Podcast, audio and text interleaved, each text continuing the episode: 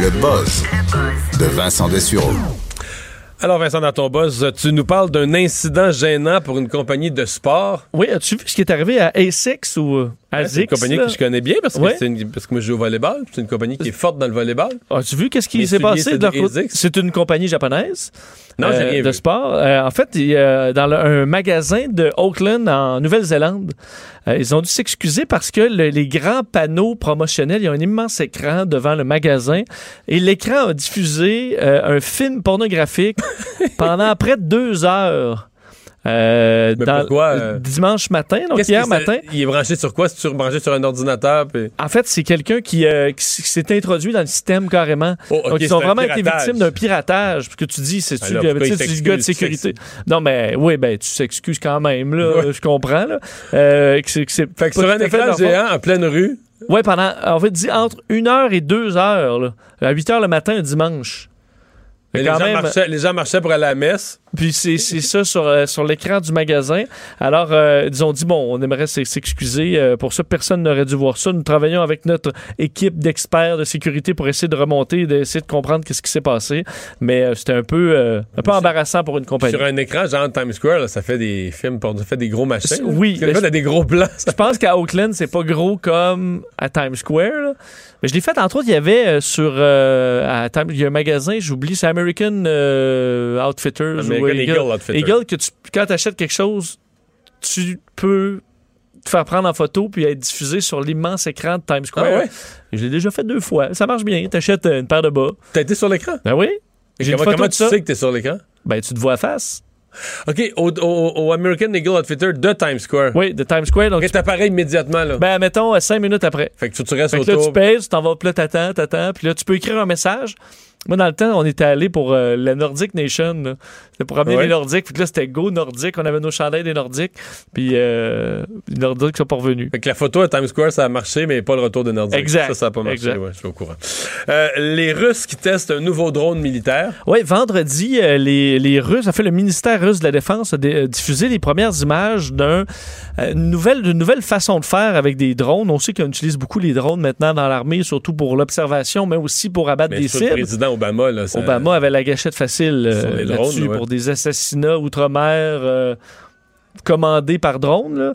Euh, effectivement, ce qui est éthiquement euh, qui fait réagir, disons, un peu partout dans le parce que monde. Trump, là, il tweet en majuscule, mais il est pas belliqueux du tout, là. Il C'est fait peu de guerre ou pas de guerre et c'est c'est vrai que là-dessus, mettons, à Obama, on lui a accepté. il y a plein d'affaires qu'on a oubliées, là, dans le sens qu'on Parce ne lui ramène dis- pas sur Il le y avait un discours pacifiste, mais l'armée avait le feu vert pour faire les opérations qu'il avait à faire, puis au besoin, euh, ouais, ben, Effectivement. Euh, et là, les Russes, évidemment, embarquent là-dedans aussi, la folie des drones. Et euh, ils ont lancé euh, le Okotnik, qui veut dire Hunter, le chasseur, qui est un gros jet, un gros, euh, gros drone euh, propulsé à réaction. Qui c'est sert... pas, des drones, là, euh, les petits drones que. Non, c'est presque aussi gros en fait qu'un avion de chasse, euh, comme on se l'imagine, avec un, euh, un, un moteur au centre, en forme de, de V, là, carrément en forme de delta.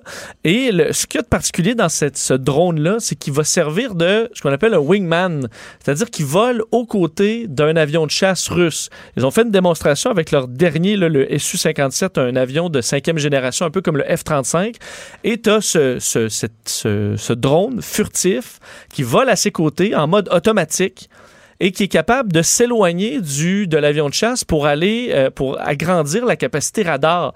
Alors il va être capable de s'en aller beaucoup plus loin, aller observer ce qui se passe là-bas et s'il repère des avions ennemis, ben le l'avion de chasse dans lequel il y a un pilote humain va être le premier à avoir l'information, à avoir les, les données radar sans nécessairement de se mettre en danger en étant le premier à l'avant. Euh, pourrait éventuellement aussi se retrouver à être le drone qui traverse les lignes ennemies pour aller euh, abattre une cible, alors que le pilote, lui, est dans son jet, dans une zone beaucoup plus sécuritaire. Et là, on est là, les deux volets, alors que l'autre est en mode automatique. Tu peux, tu peux lui donner des commandes à faire, et ça fonctionnait très bien. Alors, on, se dirige vers ça au niveau militaire, ce qui est à la fois impressionnant, mais un peu inquiétant aussi. Ouais. Mais c'est. Est-ce que c'est une avancée? Est-ce que c'est quelque chose maintenant que les Américains ont pas? Euh, ils ont pas ça, non. Ils ont des drones. euh, en fait, on remarque d'ailleurs au look que le- il y a probablement eu un petit peu de- d'espionnage industriel parce que le drone russe ressemble beaucoup à un drone américain qui a été lancé dans les dernières années. Mais le fait de voler comme ça en en duo, Ça peut être fait. Une première, là. ça, ça me semble une première. Le futur des diagnostics médicaux? Oui, ça, c'est quand même quelque chose qu'on surveille depuis, euh, depuis quelques années maintenant. Est-ce que l'intelligence artificielle, c'est ça qui va nous sauver euh, dans le futur euh, de, de- du temps à l'urgence Mais là, je dans les voyais une hôpitaux? affaire là, pour le cancer du sein par intelligence artificielle qu'on pouvait. des niveaux de précision, quasiment deviner euh, un cancer naissant ou. euh, Exact, comme les cancers de peau, euh, différents cancers qui se repèrent par, ou de maladies qui se repèrent par les yeux et qui, euh, avec une intelligence artificielle, donc qui s'entraîne avec des milliers de photos de divers- différentes maladies, peut devenir aussi précis qu'un humain. Euh, et dans les études publiées aujourd'hui, ce qu'on se rend compte, c'est que c'est assez rare que ça fonctionne bien, mais quand ça fonctionne, ça fonctionne pratiquement aussi bien qu'un humain. Dans 14 études séparées, on arrivait à un taux de précision de 87% avec la machine versus 90 86% pour un humain. Ce qui veut dire que dans des pays du tiers-monde, par exemple, ou des pays où on n'a pas accès à des soins de santé excellents, est-ce que de d'envoyer une photo tout simplement de quelque chose qui vous inquiète ou euh, de regarder une caméra et d'avoir un diagnostic automatisé, évidemment que tu peux faire valider après par un médecin, mais est-ce que ce serait une solution d'avenir qui permet de désengorger les urgences et de fournir des soins à des gens qui en ont pas en étant capable de diagnostiquer automatiquement quelque chose? Ou même avec ton téléphone, là, tu, ton téléphone, tu, te- tu il lui souris puis il dit si une maladie des gencives. ben, on arrivera peut-être là. Ouais, ouais, je sais. Parce que ça, les- on dit par contre que l'étude prouve que au mieux, c'est aussi bon que l'homme. Alors, ça semble pas dépasser l'homme encore, mais qu'il y a assurément un outil là qui peut combler quelque chose dans le milieu de la médecine et qui pourrait être bien intéressant. Merci Vincent. Et finalement, je pense qu'on va se laisser en parlant du président Trump parce qu'il y avait l'affaire ukrainienne, donc il aurait fait pression sur l'Ukraine ou utilisé de l'aide à l'Ukraine pour faire pression pour euh, une enquête sur euh, Joe Biden. Est-ce qu'il l'aurait fait qu'un autre pays? Ouais, une autre histoire euh, qui vient d'être dévoilée par le New York Times, comme quoi le président Donald Trump aurait poussé le premier ministre australien à aider le, William Barr à repérer les- ce qui a déclenché, entre autres, l'enquête de Robert Mueller. Alors, qu'est-ce qui se cachait derrière ça, les origines de l'enquête Mueller? Euh, il aurait fait cet appel-là dans les dernières semaines et ensuite, on aurait mis du côté de la Maison-Blanche le transcript de cet appel-là euh, presque inaccessible, un peu comme on l'a fait avec l'appel ukrainien. Alors, est-ce qu'il y a une, au- une autre histoire euh, qui se cache derrière cet appel-là?